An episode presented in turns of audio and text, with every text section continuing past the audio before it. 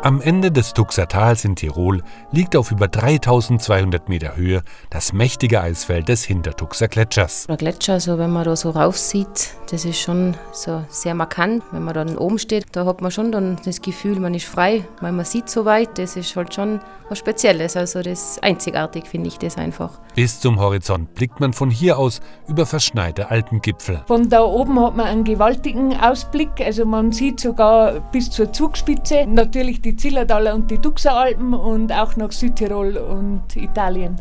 Aber auch unter dem Eis gibt der Gletscher seine Geheimnisse preis. Man könnte sagen, ein Gletscher lebt. Und vor allen Dingen, wenn man dann so was Herrliches, so Wunderschönes sieht, das ist eigentlich ein Geschenk der Natur. Man wird da regelrecht ehrfürchtig. Sie hören eine Folge der Audio Travels mit Henry Barchet. Hintertux ist der letzte Ort im Tuxertal, bevor sich die steilen Bergwände erheben. Hier liegt der Klausnerhof von Frieda Klausner und ihrer Familie. Von ihrem Hotel aus hat sie den direkten Blick auf den Hintertuxer Gletscher. Also Hintertux ist ein kleines Dorf. Wir haben so circa zwischen 80 und 90 Einwohnern, also richtige Einwohner. Und es ist ein sehr traditioneller Ort noch, ein gemütlicher Ort, ruhiger Ort vor allem auch. Ich denke, es ist schon also ein richtiges Stückchen Heimat. Hintertux ist ein traditioneller Ort. Die Tradition wird unter anderem dadurch gepflegt, dass es tatsächlich auch noch von der Landwirtschaft geprägt ist. Hier in Hintertux gibt es auch noch viele Bauern. In Hintertux gibt es noch viele Bauern und das ist auch das Schöne, weil man wirklich die Landwirtschaft mit dem Tourismus verbindet. Es ist aber auch das Schöne, dass Landwirtschaft auch wieder ein bisschen den Charakter der Leute hier formt, dass es alles doch ein bisschen einfacher auch bleibt, dass man irgendwo bis erdverbunden ist, dass wir auch hier unsere, unser Leben, das wir ja hier als Einheimische leben und wohnen, dass wir das auch als Wohlfühlcharakter immer noch vorfinden. Ein richtiges Stückchen Heimat und zwei Dinge sind eigentlich untrennbar miteinander verbunden, nämlich Hintertux und der Hintertuxer Gletscher. Wie wichtig ist der Gletscher für Hintertux? Also Hinterdux ohne Gletscher ist eigentlich nicht vorstellbar, weil einfach das Skifahren zu Hinterdux gehört und wird dann im Winter als Skigebiet, als äh, Gletscheroase benutzt. Jeder, der bei Frieda Klausner wohnt, will auf den Gletscher. Heutzutage bringt das moderne Seilbahnsystem der Hintertuxer Gletscherbahn Skifahrer, Snowboarder und Winterwanderer in die Welt aus Eis und Schnee, erklärt Simone Krause. Also die Talstation bei uns liegt schon relativ hoch, also wir liegen schon auf 1500 Meter und dann haben wir insgesamt drei Stationen. Und ganz oben sind wir auf 3250 Metern bei der gefrorenen Wand. Die Schnee- und Eisfelder der an 365 Tagen gefrorenen Wand scheinen undurchdringlich. Doch einer hat einen Einstieg ins ewige Eis gefunden. Mein Name ist Erla Roman. Ich bin derjenige, der 2007 den Natureispalast im Hintertuxer Gletscher entdeckt hat. Und mit euch mache ich jetzt einen Ausflug in den Bauch vom Gletscher. Du hast gesagt, du hast 2007 diesen Natureispalast entdeckt. Ja. Wie war das damals? Wie hast du denn diesen Schatz unter der Erde gefunden? Ja, es war wirklich ein Zufall, das muss man schon sagen. Ja. Man stelle sich vor, wir fahren in Hinterdux seit über 50 Jahren Ski und kein Mensch hat damit gerechnet oder hat erwartet, dass sowas überhaupt gibt. Und es war damals seitlich im Gletscher, also nicht oben drauf auf der Piste, sondern seitlich in einer steilen Eiswand, ein kleiner Schlitz vielleicht 10 cm breit zu sehen. Und da hat mich schon interessiert, weil die Piste Nummer 5, das ist der Bereich hier mit dem Eisballast, eigentlich der Bereich ist, wo wir nie Gletscherspalten gesehen hatten. Sonst gibt es ja bei uns auch Hunderte. Da musste ich mal nachschauen. Da musstest du mal nachschauen, bevor wir reingehen in diese Gletscherspalte. Beschreib doch gerade mal, wie hoch ist das? Wie ist die Umgebung von dieser Spalte, die du da entdeckt hast? Wo war das genau? Also man muss raufkommen zum höchsten Punkt, hinter Duxer Gletscher auf 3250 Meter. Die Bergstation Gletscherbus 3 von der gefrorenen Wand. Und dann kommt man in einen kleinen Spaziergang, zwei Minuten, fünf Minuten zum Eingang hin. Wie sieht dieser Palastraum aus? Äh, wie kannst du den beschreiben, damit man den sich vorstellen kann?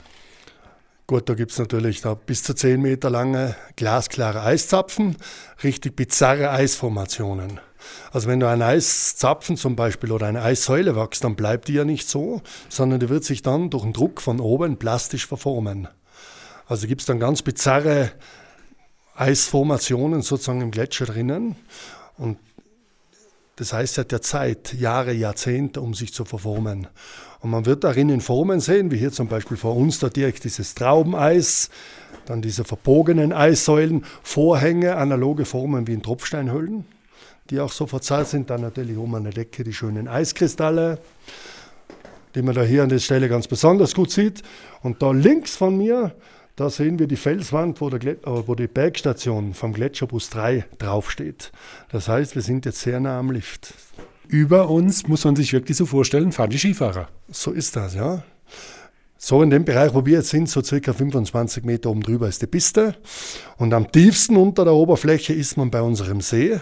Dort ist man sage und schreibe 35 Meter unten. Wie du damals in diese Gletscherspalte reingekrabbelt bist, da war das ja noch nicht mit Lampen ausgeleuchtet. Wie war das damals für dich? Das muss ja auch eine Art Abenteuer gewesen sein. Ja, ja ist, ist klar natürlich, ja, Natur pur. Und man muss schon auch wissen, was man macht. Ja, das ist schon klar. Und ich musste damals ja auch den Eingang erweitern, aufbrechen, dass ich da überhaupt reingekommen bin. Und konnte dann mal den ersten Erkundungs- oder die erste Erkundung überhaupt durchführen. Und ich wusste überhaupt nicht, was mich erwartet. Und ganz besonders muss man natürlich aufpassen, wo man auch hinsteigt, auf dem Boden. Ja, man weiß ja nicht, ob unten drunter was hohl ist, ob da was nachbrechen kann. Und erst im Zuge, wenn man das dann erforscht und dann richtig kennenlernt, kann man dann eigentlich das Ganze dann auch erschließen und ausbauen, so dass das für jedermann sicher ist.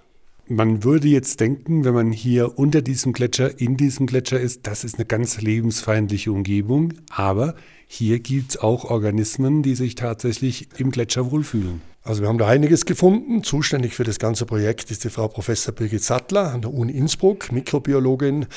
Und für einen Fachmann, für einen Biologen ist ein Gletscher auch ein Habitat, ein Lebensraum.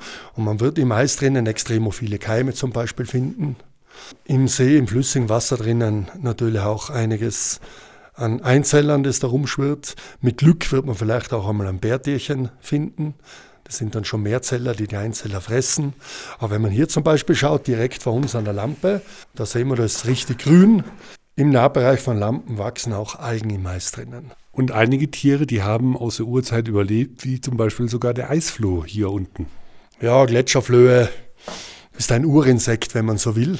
Schon in der Trias vor 200 Millionen Jahren hat es die gegeben, die findet man fossil auch in Sedimenten drinnen. Und die Nachfahren natürlich haben sich jetzt äh, in diesem Sinne nicht verändert gegenüber den Vorfahren. Die kann man auch im Gletscher da bei uns drinnen finden, aber die kommen von der Oberfläche mit dem Wasser rein. Also für dich gibt es auch immer noch hier wieder etwas zu entdecken. Ja, wenn man so will. Es gibt auch noch eine andere Fortsetzung. Da müssten wir sehr schöne Eiszapfen wegbrechen. Aber man kann eigentlich nie sagen, dass eine Höhle vollständig erforscht ist. Das Eis ist ja in Bewegung, es verformt sich plastisch, es öffnen sich im Eiskörper langsam, aber doch wieder neue Hohlräume und ältere Hohlräume drückt es mit der Zeit natürlich wieder zu. So gesehen ist es ein lebendiges System. Man könnte sagen, ein Gletscher lebt. Und dieses Leben will Roman Erler nicht zerstören und lässt deshalb noch unerschlossene Teile des Eishöhlensystems unangetastet. Permanent ist man sich hier bewusst, dass man unter einem mächtigen Eispanzer unterwegs ist. Dass man so weit unten ist, unter der Piste, ja, es ist schon was Besonderes, einfach im Eis zu laufen. Ja, ist schon schön, ne? wenn man so aus unserem Gletscher so erlebt. Ne? Faszinierend. Das ist ein, wirklich ein Erlebnis, dass man so weit unter der Erde ist, also so weit unter und runter. Das ist wirklich toll. Denn auf dem Gletscher wird Ski gefahren oder man blickt von hier aus über die tief verschneiten Alpenkämme. Ein besonderes Erlebnis ist es, die Welt aus Eis und Schnee während eines Frühstücks in einer Gondel der Hintertuxer Gletscherbahn in sich aufzunehmen, empfiehlt Simone Krause. Also das Gondelfrühstück, das haben wir bei uns in der 10er Gondel Gefrorene Wand. Äh, die fährt vom Tuxer Fernerhaus von der zweiten Station weg und also die Gondeln haben auch Sitzheizung, deswegen ist es auch gemütlich zum Frühstücken. Und beim Gondelfrühstück also gibt es eigentlich alles, was das Herz begehrt. Von Schinken, Käse, Frischkäse, Cornflakes, Müsli, Obst, Sekt natürlich. also es ist alles da, was man braucht. Man fährt die ganze Zeit in der Gondel und wenn der Kaffee ausgeht, dann sagt man oben den Liftbediensteten Bescheid und bis man dann wieder unten in der Talstation ist, wird Kaffee nachgereicht und man kann so viele Runden fahren, wie man für ein gemütliches Frühstück braucht. Und nach einem anstrengenden Tag auf oder unter dem Eis kann der Blick auf den Gletscher sehr entspannt sein, wenn man bei Frieda im Klausner Hof einkehrt. Ja, der Wellnessbereich befindet sich bei uns im fünften und im sechsten Stock und der Whirlpool ist natürlich im Freien draußen und der Ausblick ist gigantisch. Der überzeugt uns selber immer wieder und bringt uns immer selber auch wieder zum Staunen.